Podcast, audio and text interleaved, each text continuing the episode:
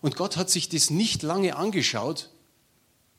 Irgendwann heißt es, dass irgendein anderes Volk über die Israeliten kam und sie besiegten die Israeliten. Und ich schreibe jetzt da bei vier einfach das große F, Feind.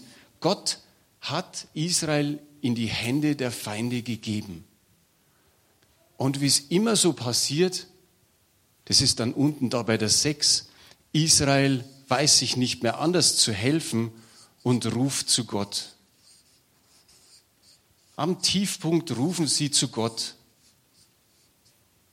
Und wie wir gesungen haben, Gott ist gnädig, Gott ist ein Erbarmer, Gott kommt immer und immer wieder. Wir haben vorher von Retter gesprochen, dann kommt dieses R.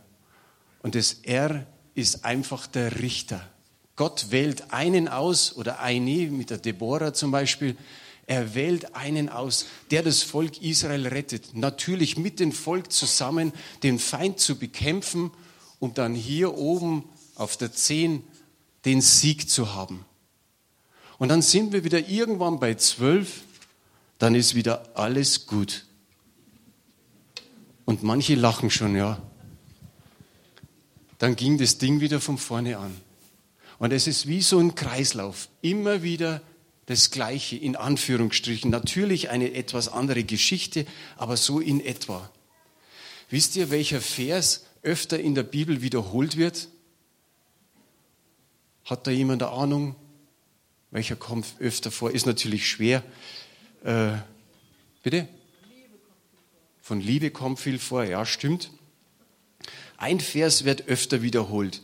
Und die Israeliten taten, was dem Herrn missfiel. Der kommt ziemlich oft vor. Gerade so in dem Richter und in den Königen.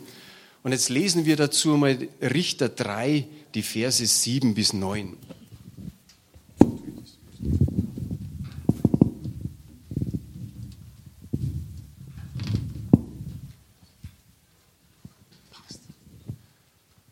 ich habe da nur ein bisschen was rausgenommen aus diesen drei Versen. Und da heißt es in Richter 3, Vers 7, und die Israeliten taten, was dem Herrn missfiel. Da sind wir ungefähr hier. Und dann geht es weiter im nächsten Vers. Da entbrannte der Zorn des Herrn, dann kam der Feind. Da schrien die Israeliten zu dem Herrn und der Herr erweckte ihnen einen Retter. Und dann heißt es, der sie errettete. Und dann war der Sieg da und dann ist wieder alles gut. In drei Versen zusammengefasst, eigentlich so das Schicksal von, von Israel über, über einige Jahrhunderte. Gehen wir weiter. Irgendwann kam der Gideon oder irgendwann kam Gott auf Gideon zu und der Gideon hat irgendwann dann mal ausgerufen, ja ich, als er ihn berufen hat. Also ich, ich Herr, ich bin schon mal von der kleinsten, vom kleinsten Geschlecht, von der kleinsten Sippe in Manasse. Wir sind die Abies-Ritter und ich bin noch dazu der Jüngste. Das würde heißen, nimm den und nicht mich. Ich bin da ganz außen. Ich bin ganz außen vor. Mich brauchst du nicht nehmen. Und wir kennen solche Männer in der Bibel, die Ähnliches gegeben haben. Zum Beispiel der Mose, wie er berufen worden ist, hat er gesagt, äh, äh, äh, äh ich kann nicht reden. Und Gott ist sauer geworden und er hat gesagt, weißt du was, ich habe den Menschen gemacht. Ich habe dich gemacht. Ich habe deinen Kopf gemacht. Ich habe deine Ohren gemacht, dass du hören kannst, deine Augen, dass du sehen kannst, deine Nase, dass du riechen kannst und deinen Mund, dass du sprechen kannst. Auch der Jeremia, wisst ihr, was der ausgerufen hat, wie er berufen worden ist? Er ist zu jung, das ist eine richtige, das ist so das Sahnehäubchen, aber das andere, ich tauge nichts. Ich tauge nichts. Hey, das ist ja für uns schon fast ein Schimpfwort. Wenn jetzt jemand sagt, du tauge nichts. Und dann noch, und außerdem bin ich noch zu jung, vielleicht reicht es nicht ganz vorm Herrn. Jetzt schiebt man noch das Junge dazu. Und vielleicht hat er ausgerufen, nimm den, den Jesaja, nimm den Amos, nimm den Daniel, nimm den Hosea, den Hesekiel. Wird Gott gesagt haben, die habe ich schon genommen. Oder den nehme ich auch. Aber dich nehme ich auch. Und das ist genau das, was der Harald letzte Woche gesagt hat. Wir fangen an zu vergleichen. so gut, wie der Gitarre spielt. Ich spiele bloß ein bisschen Gitarre, aber nee. Und dann da vorstellen. Gott gebraucht jeden mit seinen Fähigkeiten. Gott sucht sich den einen oder anderen eben aus und er sagt, du bist ein Einzelstück. Du bist wertvoll und genau so wie du bist, so brauche ich dich. Und den Rest macht der Herr dann schon. Wenn wir das Kapitel 6 anschauen, wo, der, wo das dann zum Gideon hinkommt, ich bringe da einfach bloß einmal so Stichpunkte. Es heißt wieder, als die Israeliten taten, was dem Herrn missfiel, sieben Jahre sind die Midianiter in ihrer Hand. Oder besser gesagt, die Israeliten sind in der Hand der Midianiter. Und Israel sät aus, hofft natürlich auf eine gute Ernte. Und dann kommen die Midianiter und was machen sie? Sie vernichten die ganze Ernte. Esel, Rinder, Schafe, alles wird zerstört oder wird mitgenommen. Es heißt einfach nur, wie, ein, wie Heuschreckenschwärme kommen sie über das Land und alles ist weg. Und die Israeliten, was haben die gemacht? Sie schreien wieder. Sie schreien wieder zum Herrn. Und dann schickt Gott einen, nicht jetzt den Richter, sondern zuerst einen Propheten. Und der sagt einfach, der, der Herr spricht zu euch, ich habe euch aus Ägypten geführt, aus der Knechtschaft geführt. Ich habe vor euch alle Länder ausgestoßen oder alle Völker, damit ihr in dieses Land hineinkommt. Und dann sagt er, ich habe euch geboten, ihr sollt die anderen Götter nicht fürchten und nicht anbeten. Und dann ruft er noch aus, ihr habt aber meiner Stimme nicht gehört, ich bin der Herr. Und dann kommt Vers 12, den haben wir auf Folie. Da erschien ihm der Engel des Herrn und sprach zu ihm, der Herr mit dir, du tapferer Held. Und ich mache das öfters ja, dass man das einmal so seinen Nachbarn sagt. Aber einen kleinen Moment noch, bevor du loslegst. Sag es zu deinem Nachbarn, sag der Herr mit dir, du tapferer Held. Und dann soll aber derjenige, der es gehört hat, einfach mal fünf Minuten das so, so auf sich sacken lassen. Einfach mal, was kommen da für Gedanken? Und dann sagst es du deinem Nachbarn und dann machen wir wieder weiter. Okay, legt los. Hä? Fünf Sekunden. Habe ich Minuten gesagt? Fünf Sekunden, Entschuldigung.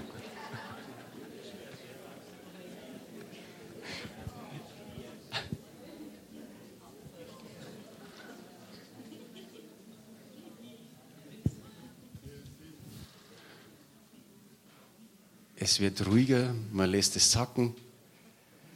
Welche Gedanken sind dir jetzt in den Kopf gekommen, als du das gehört hast?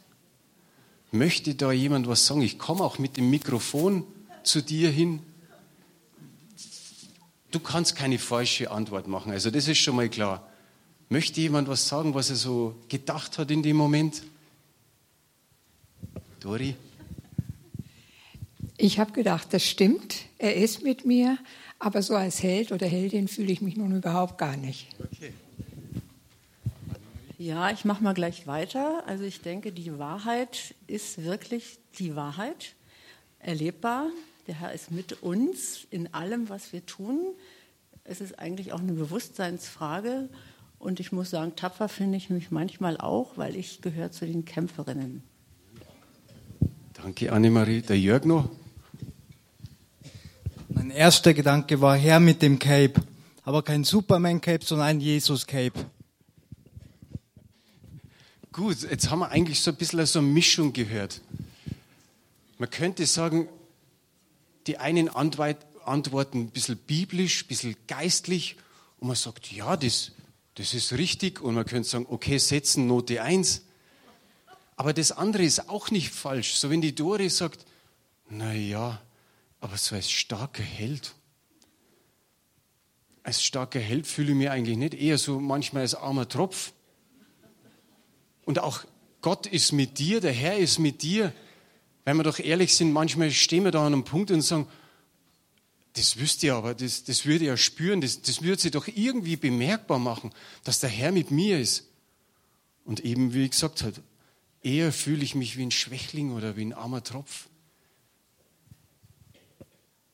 Was ist in diesem Gideon vorgegangen? Wie hat der empfunden? Wie hat der gedacht? Was ist in dem seinen Kopf rumgegangen? Welche Gedanken hat er gehabt? Und wir lesen es später gleich, wenn man dann so hört, dass er seinen Gedanken eigentlich freien Lauf hat lassen. Irgendwie, sage ich mal, hat er sich nicht ganz im Griff gehabt. Er hat einfach dann also gesagt so, ach mein Herr. Ich habe mir das so vorgestellt, ach mein Herr, ach mein Herr. so, so ein bisschen, das ist ja fast lächerlich. Im Urtext steht eigentlich nur an, statt ach mein Herr, bitte. So, bitte. Was ist da wirklich los gewesen? Ich empfinde es ein Stück weit spöttisch, bitter, eigentlich so ein bisschen überheblich. Er, er spricht mit dem Engel des Herrn, wie so ein, sagen wir, ein Erwachsener mit einem Kind spricht. Wenn man da sagt, also du kleiner Bimpf, irgendwann wirst du das auch kapieren. Du hast ja keine Ahnung was du da sagst. Und ich denke, fast so können wir das lesen. Er sucht nämlich die Schuld bei Gott. Gideon sucht die Schuld bei Gott. Das ist bei ihm da nicht so wahr geworden, was hier passiert. Dass Israel abfällt und dass sich Gott irgendwann wieder zuwendet dem Volk.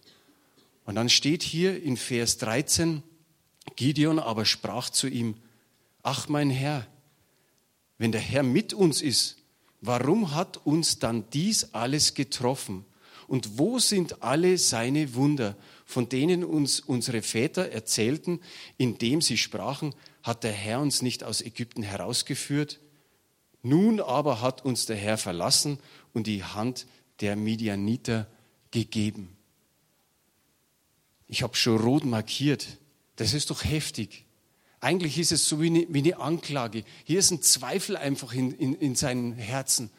Und dann kommt diese drei W wie W, hat nichts mit Internet zu tun, sondern wenn, warum und wo. Gleich so entgegen und, und mir passt alles nicht. Und wenn du da ein bisschen da gewesen wärst, dann wäre das alles nicht passiert. Du bist schuld.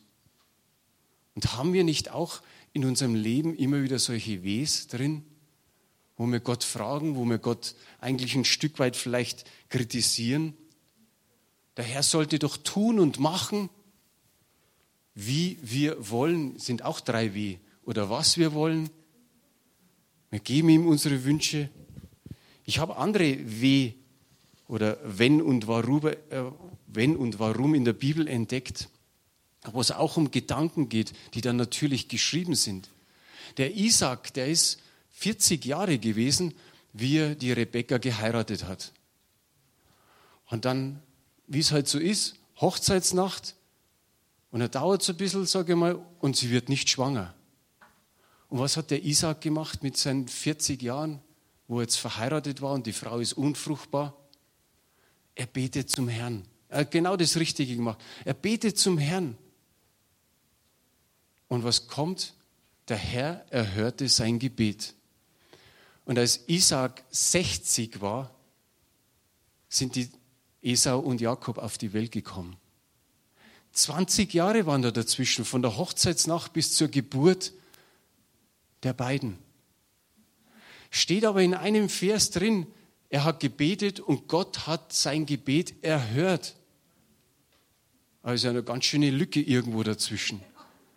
Aber ich finde es gut. Gott erhört Gebet, aber vielleicht, wenn wir in Zukunft für andere Dinge beten, Gott erhört Gebet, aber dieses erhörte Gebet wurde erst 20 Jahre später oder nach vielen Jahren später sichtbar. Das tut uns vielleicht gut in manchen Dingen, wo wir beten und sagen, warum macht er nichts, der Herr? Aber da ist schon was unterwegs. Es muss nicht immer so lange dauern. Aber dass wir sowas einfach mal im Blick behalten. Gut, kommen wir wieder zu den Wenn und den Abers und den Warums. In 1. Mose 25, 22, da ruft nämlich oder da sagt die Rebekka etwas. Ich habe nur einen Teil dieses Verses, da, da sprach sie, wenn es mir so, mir so gehen soll, warum bin ich schwanger geworden. Hier haben wir auch wieder dieses Wenn und Warum. Wenn es mir so geht, da ist ganz schön Zugang in den Bauch. Der Herr hat sie ja später erklärt, dass da zwei Völker kämpfen, so ungefähr. Aber sie, sie wollten doch 20 Jahre lang schwanger werden, oder? Man hat ja gebeten drum. Und dann kommt so, warum bin ich dann schwanger geworden? Also es ist gut für die Schwangeren auch sowas zu bedenken. Jede Schwangerschaft ist nicht gleich gut. Und, aber wenn man schwanger werden will, dann muss man durch. Das ist für uns Männer leicht gesagt. Aber so hat sie sich beschwert und sagt, warum bin ich dann schwanger geworden?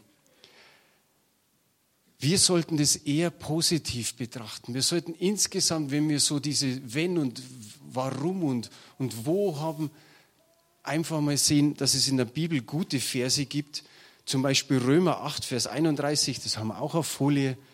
Warum sollen wir nun hier, äh, was sollen, jetzt bin ich schon im ganzen Warum drin, was sollen wir nun hierzu sagen, wenn Gott für uns ist? Wer ist gegen uns? Da sind auch die Ws drin. Wenn Gott für uns ist, wer soll gegen uns sein? Ich habe letztes Mal versprochen, dass wir da so 20 positive Glaubenssätze haben, Glaubensaussagen haben. Die könnt ihr euch später dann bei der Eva hinten abholen. Da ist zum Beispiel einer, warum sollte ich leiden, wenn ich doch weiß, dass niemand wirklich gegen mich sein kann, wenn Gott für mich ist? Römer 8, Vers 31.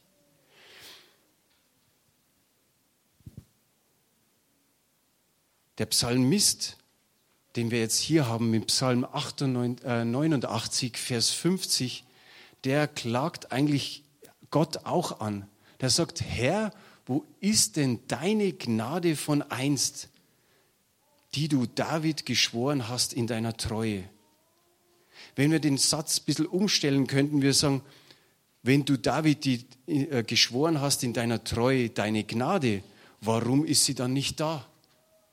Wieder ist es so, Herr, du hast doch dem David was versprochen. So wie der Gideon sagt, wo sind denn die Wunder?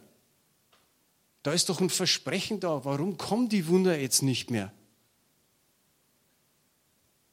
Und dieser Psalmist spricht eigentlich nur davon, von dem, was einst mal geschworen worden ist, von Gott. Und wie geht es uns, wenn wir an Wunder denken? Eigentlich wollen wir ja alle Wunder sehen. Wir wollen Wunder erleben. Wir, es gibt welche, die fahren hunderte von Kilometern weit, weil es da einen Wundergottesdienst gibt. Und, und dann, dann fährt man dahin und dann sagt man, ah, da habe ich was erlebt. Oder selber hat man es nicht erlebt. Man sitzt da hinten in der Reihe und vorne hat einer Kreuzbandriss und jetzt geht es wieder besser. Oder es geht gut. Nichts gegen die Wunder. Nichts, auch wenn da gebetet wird und es passiert was. Das ist ja das Gute.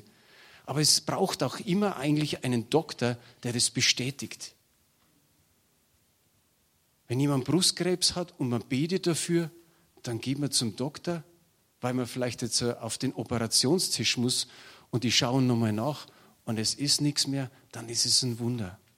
Dann ist das Wunder auch von den Ärzten bestätigt. Mir geht es darum, dass wir mehr auf den schauen, der die Wunder gibt, als wie wir brauchen Wunder, Wunder, Wunder, Wunder. Ich habe da was aus dem Buch rauskopiert von einem amerikanischen Pastor, der schreibt so eine Gemeinde mit Schönheitsfehlern. Das ist ja alles schön und gut, schreibt er. Doch wir Gemeindemenschen lieben nun einmal dramatische Bekehrungsgeschichten, eben Wunder. Da findet ein Alkoholiker zu Jesus, lässt sich taufen und rührt nie mehr eine Whiskyflasche an. Oder ein Obdachloser kommt zu Gott, legt die Kleider des Heils an, rasiert sich und ist von den Trauerrändern unter seinen Fingernägeln befreit.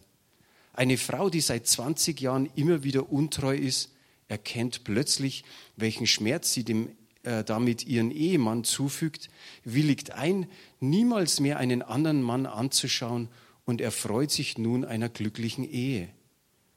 Unsere Instant-Kultur durchdringt jeden Lebensbereich. Und dazu gehört auch das, was in unseren Gemeinden für gut und richtig gilt. Niemand hat Lust auf, eine langwierig, auf einen langwierigen Umgestaltungsprozess. Wir möchten, dass Menschen zu Jesus finden und ihr Leben möglichst schnell in Ordnung bringen.